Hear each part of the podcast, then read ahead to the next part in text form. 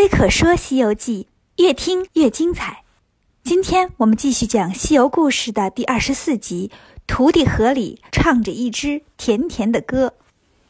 上一回呀，讲到唐僧师徒在流沙河遇到了妖怪，孙悟空让猪八戒下水引妖怪出来。八戒点点头，好吧。说完，脱了上衣，脱了鞋，拿着耙子就下水了。妖怪呢，刚刚喘口气，见有人下来了，心说这还有完没完呢？举着宝杖就过来了。八戒问：“你到底是个啥呀？说清楚了再打也不迟啊。”妖怪说：“我，我可厉害了，我曾经是天宫的卷帘大将。哎，往事不要再提，人生已多风雨。后来就到了这儿了。你这和尚胆儿挺大呀，还敢来呀？哎呀！”瞅你这皮肤这么糙，我要是把你炸了酱，也不知道牙碜不牙碜呢。八戒一听气坏了，我老猪没事也做面膜呀，皮肤都是胶原蛋白，一掐就出水儿。你敢说我粗糙？你这个没见过世面的妖精，找打！打了一会儿，八戒假装要跑，妖怪就追。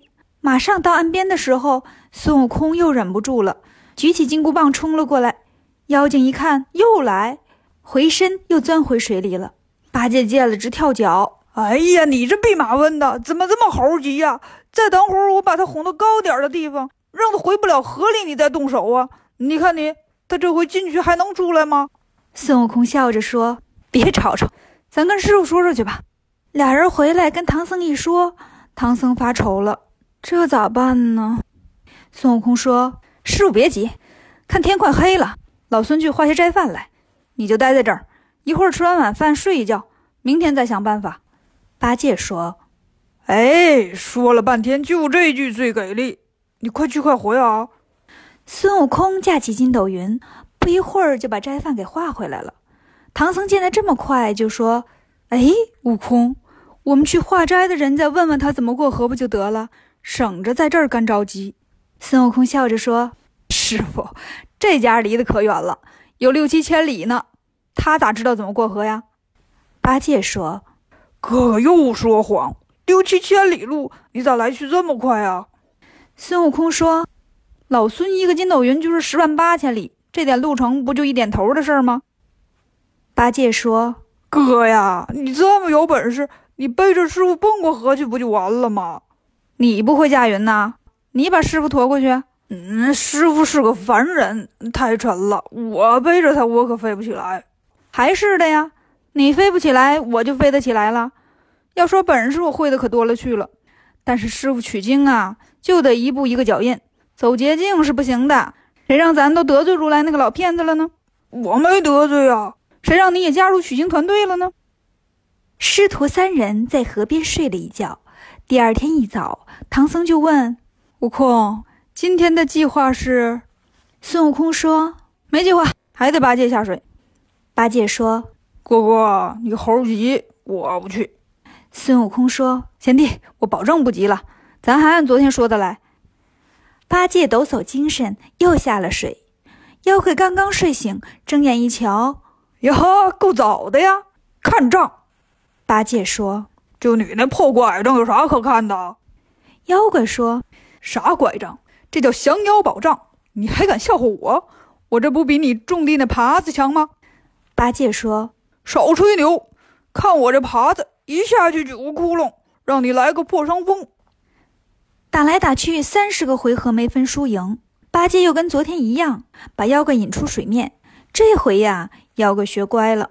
八戒站在山崖上喊：“哎，你上来，这地方宽敞，好打仗。”妖怪说：“你当我傻呀？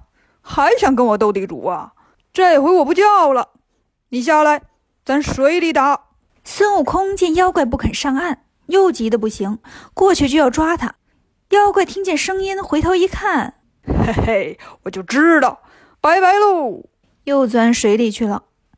孙悟空也后悔了，对八戒说：“哎，兄弟啊，我看这回呀，他够呛能出来了。”八戒说：“哎，我在水里可是真弄不住他呀。”俩人回来见唐僧，说：“这回妖怪不好捉了。”唐僧就哭了，嗯，过不去了。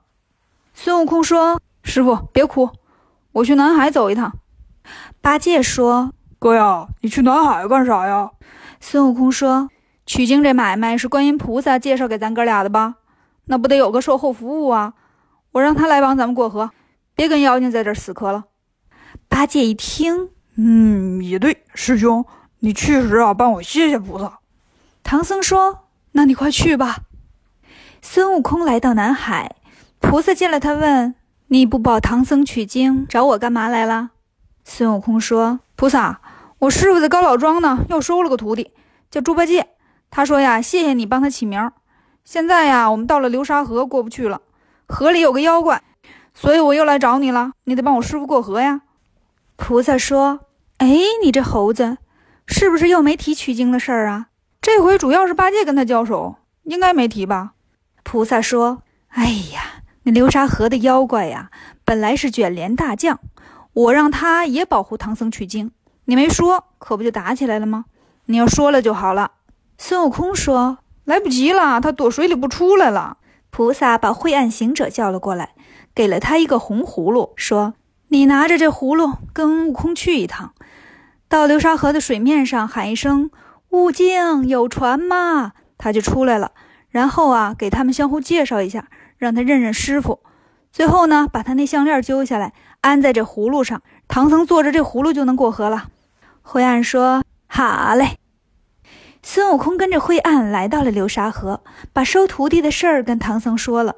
然后灰暗对着河水喊了声。悟净，有船吗？就听见水里有人答话：“哎，船来了！”妖怪就钻出来了。见着灰暗，他认识啊。灰暗尊者，菩萨最近挺好的。灰暗说：“菩萨挺好。悟净啊，你要等那个取经人呐来了，你呀把项链给我，我好帮他过河。”悟净说：“取经人在哪儿呢？”灰暗一指唐僧：“就是他。”悟净说：“他们光跟我打架了，没说取经的事啊。那俩人可挺厉害。”灰暗说：“这是猪八戒，那是孙悟空，都是唐僧的徒弟。你跟我来吧，我给你们介绍一下。”悟净跳上岸，来到唐僧面前，行了个礼：“师傅，别见怪啊，我不知道你就是取经人。”八戒抢着说：“你你也要拜师啊？早说呀，害得我费那么大力气。”孙悟空说：“兄弟，你别怪他，咱不也没提取经的事吗？”唐僧问悟净：“你真愿意做我徒弟啊？”悟净说：“嗯，菩萨说了，我住在这河里，就姓沙，给我起了个名叫沙悟净。”唐僧说：“好，都是吾辈中人呐。